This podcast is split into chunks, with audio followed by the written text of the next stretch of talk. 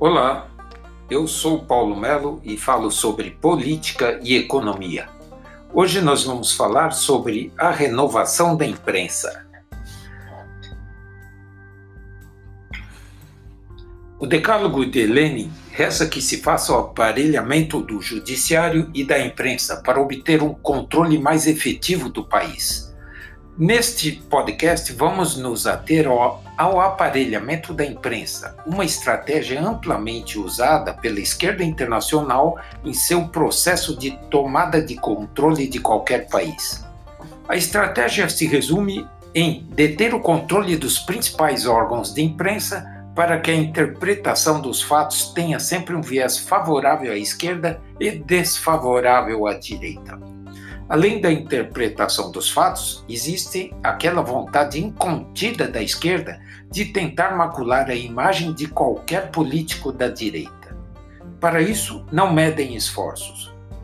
Vale tudo, até construir factoides carregados de mentiras para denegrir a imagem dos políticos de direita perante a opinião pública.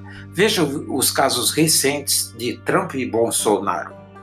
Vale lembrar que tanto Trump como Bolsonaro estão tirando o controle da nação das mãos das oligarquias e transferindo para as mãos do povo, conforme reza a Constituição brasileira, no caso de Bolsonaro, em seu artigo 1, parágrafo único.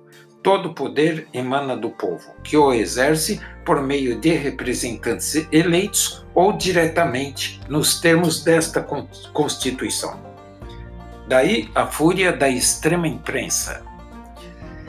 Trump e Bolsonaro são os verdadeiros representantes do povo em suas respectivas nações. Mas o povo não é bobo e está promovendo a renovação da mídia.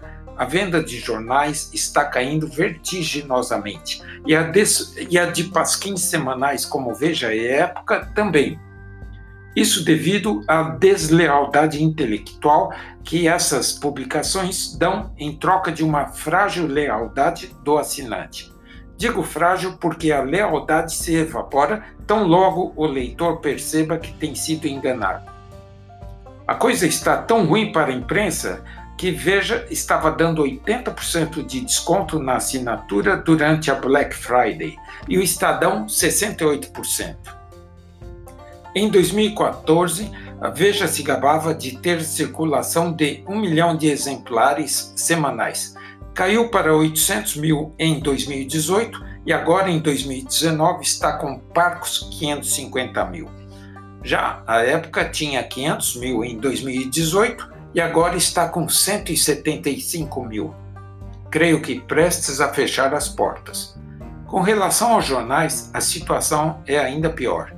A folha caiu de 163 mil por edição para 85, 86 mil por edição de dezembro de 2014 a outubro de 2019. E o Estadão, no mesmo período, caiu de 164 mil para 97 mil. A queda é evidente e o mérito está todo com a população que sabe discernir o bom jornalismo do mau jornalismo. E a nova imprensa é quem está com a bola toda agora, em franco crescimento.